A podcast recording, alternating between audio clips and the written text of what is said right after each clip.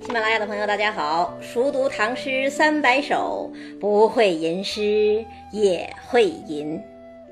今天跟大家分享李白的《行路难》：金樽清酒斗十千，玉盘珍羞值万钱。停杯投箸不能食，拔剑四顾心茫然。欲渡黄河冰塞川，将登太行雪满山。闲来垂钓碧溪上，忽复乘舟梦日边。行路难，行路难，多歧路，今安在？长风破浪会有时。直挂云帆济沧海。行路难呐，是乐府旧题，讲道路阻塞，世事艰难，也讲离愁别苦。在李白之前，写行路难最有名气的是南朝刘宋的鲍照，他写过一组《拟行路难》，一共十八首，慷慨遒劲。对李白产生了莫大的影响，影响大到什么程度呢？只看他的第六首就知道。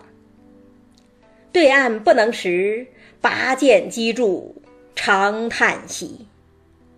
丈夫生世会几时？安能叠谢垂羽翼？弃置罢官去，还家自修息。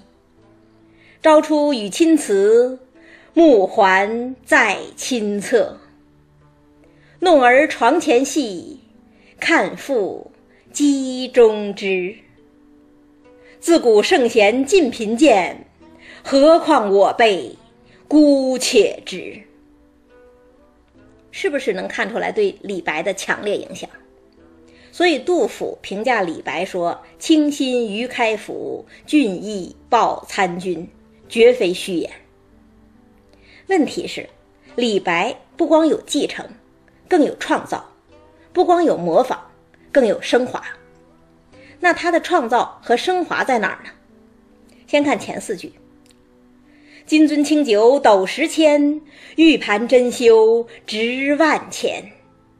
停杯投箸不能食，拔剑四顾心茫然。”这不就是对鲍照“对岸不能识，拔剑击筑长叹息”的扩充吗？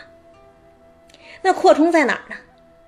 首先就是在前两句：“金樽清酒斗十千，玉盘珍羞值万钱。”这两句一出来，马上一个最强烈、最不可思议的对比也就出现了。因为谁都知道，李白是喜欢享乐的人。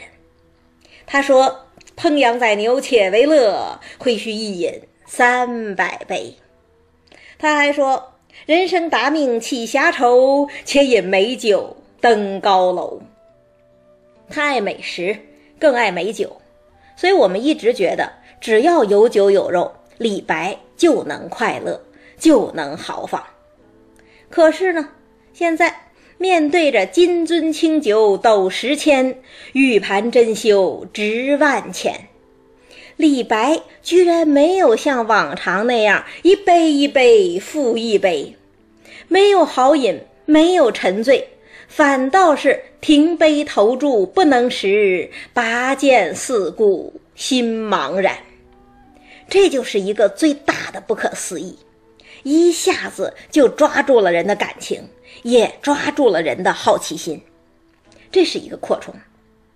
还有一个扩充，因为有这两句诗啊，整个场景都不一样了。你看鲍照的“对岸不能识，拔剑击筑长叹息”，是一个什么场景啊？是一个人食不下咽，一个人感慨叹息。但是李白的“金樽清酒斗十千，玉盘珍羞值万钱”，他就不一样了。他是在高朋满座的状态下，仍然食不下咽，茫然无措。就是说，不仅美酒失效了，这么多良朋也无法排遣李白内心的痛苦，这该是多大的痛苦啊！这又是一个扩充。那还有第三个扩充，扩充在哪儿呢？在缤纷的色彩。鲍照的“对岸不能识，拔剑击筑长叹息”，是一个非常朴素的句子，这里头没有颜色，没有材质。但李白不一样，我们一直讲李白是有贵族气的，他喜欢华丽的东西，所以就算是一腔孤愤，也一定要写出华丽丽的颜色，写出夸张的数字。金樽清酒斗十千。玉盘珍羞值万钱，停杯投箸不能食，拔剑四顾心茫然。你看，金樽、清酒、玉盘、珍羞，这四个连续的名词都是最炫目的，而接下来，停杯、投注、拔剑、四顾，这四个连续的动词又都是最迷茫的。这样的写法。多美，又多有震撼力呀！问题是，鲍照也罢，李白也罢，为什么食不下咽？为什么茫然失措？先看鲍照：“丈夫生事会几时？安能迭谢垂羽翼？”所谓迭谢，就是小步徘徊呀。所以说，鲍照。他是因为人生不能像大鹏那样展翅高飞而苦恼。那李白呢？其实李白也是一样的呀。这首诗正是写在李白被唐玄宗赐金环山之后。所谓“大鹏一日同风起，扶摇直上九万里”，已经成为笑话，是环区大定。海县青衣的政治理想更是成为泡影。英雄失路，报国无门，是鲍照和李白共同的悲愤。问题是，李白怎么表达呢？他没有直接说世路艰难，而是说欲渡黄河冰塞川，将登太行雪满山。这个表达太形象了。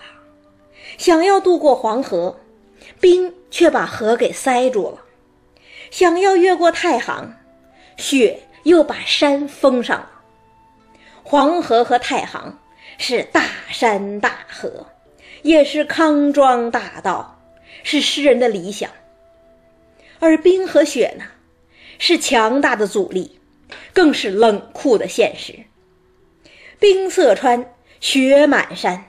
这样的意象一出来，连我们都觉得走投无路，连我们都觉得彻骨的寒冷。正是这种彻骨的寒冷、巨大的失望，才让诗人停杯投箸不能食，拔剑四顾心茫然呐。那诗人对现实失望了，对未来迷茫了，怎么办呢？先看鲍照。弃置罢官去，还家自休息。朝出与亲辞，暮还在君侧。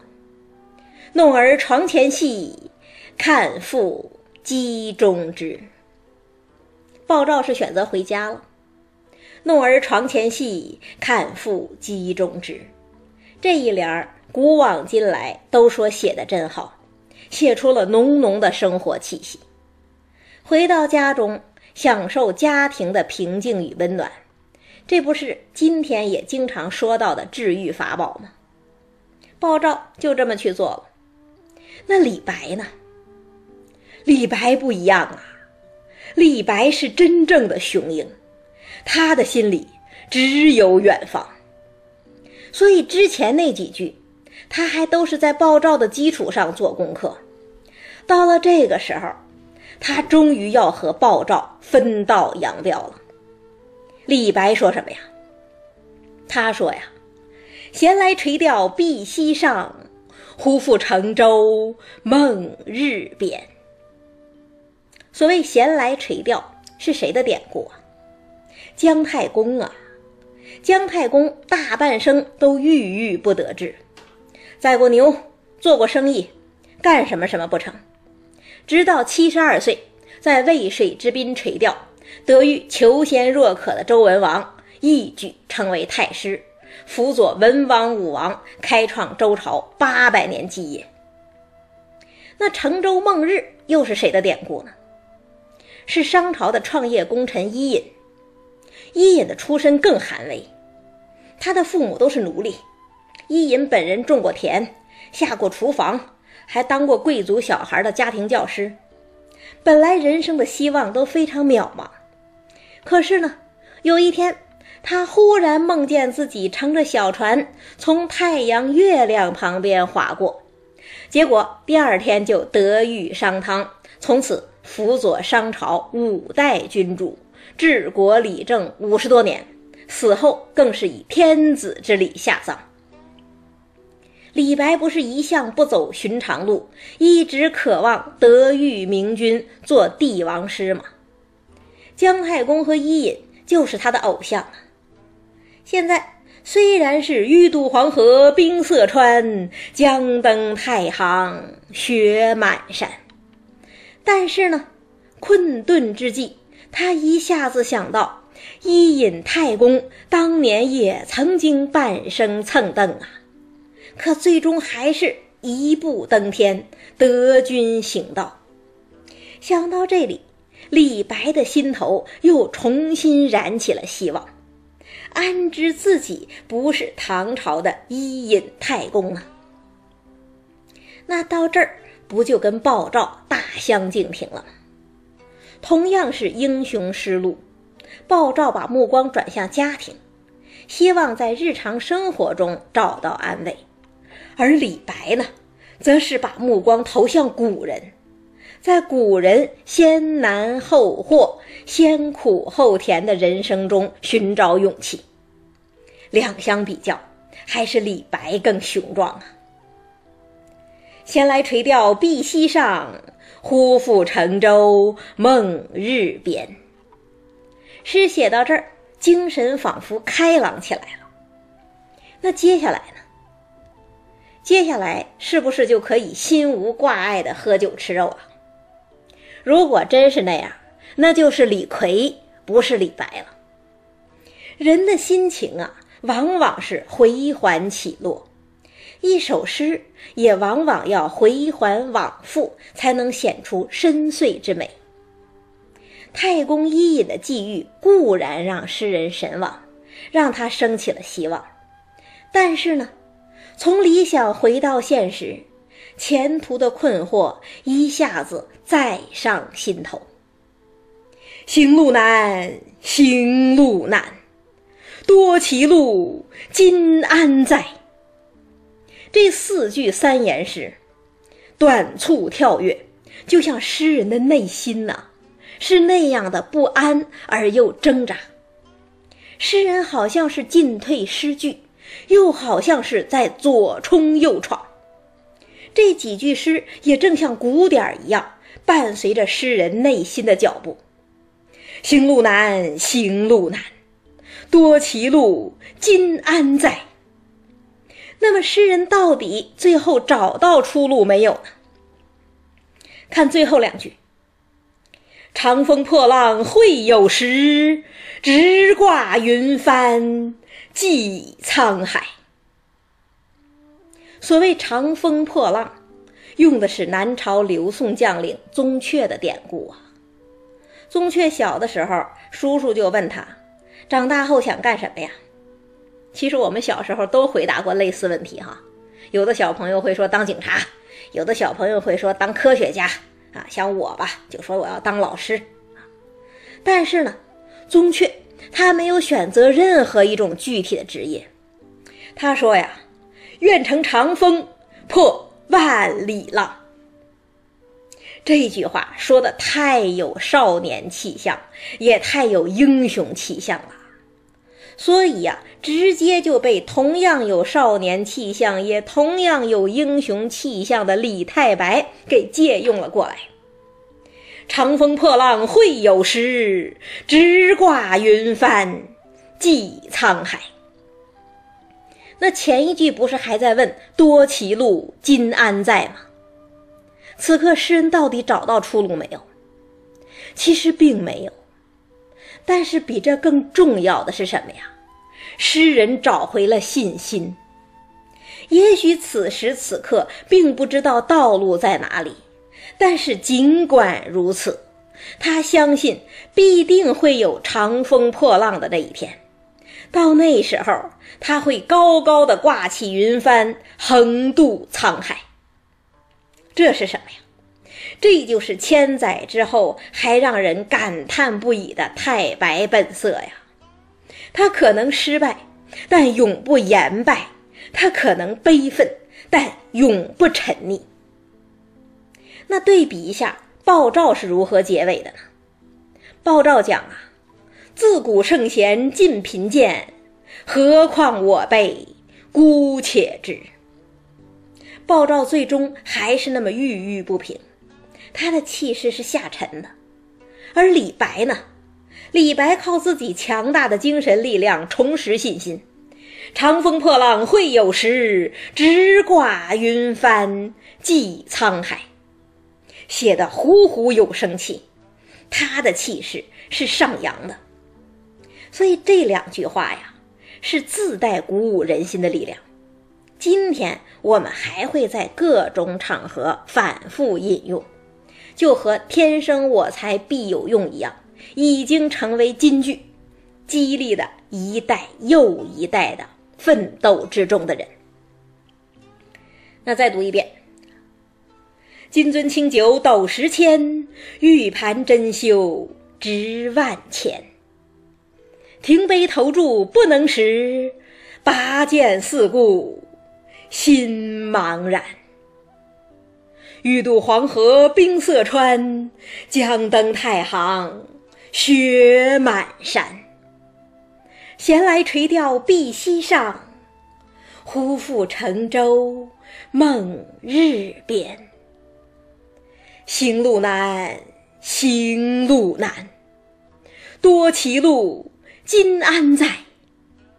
长风破浪会有时，直挂云帆。济沧海，天呐，是越来越热了。窗外的知了整天叫个不停。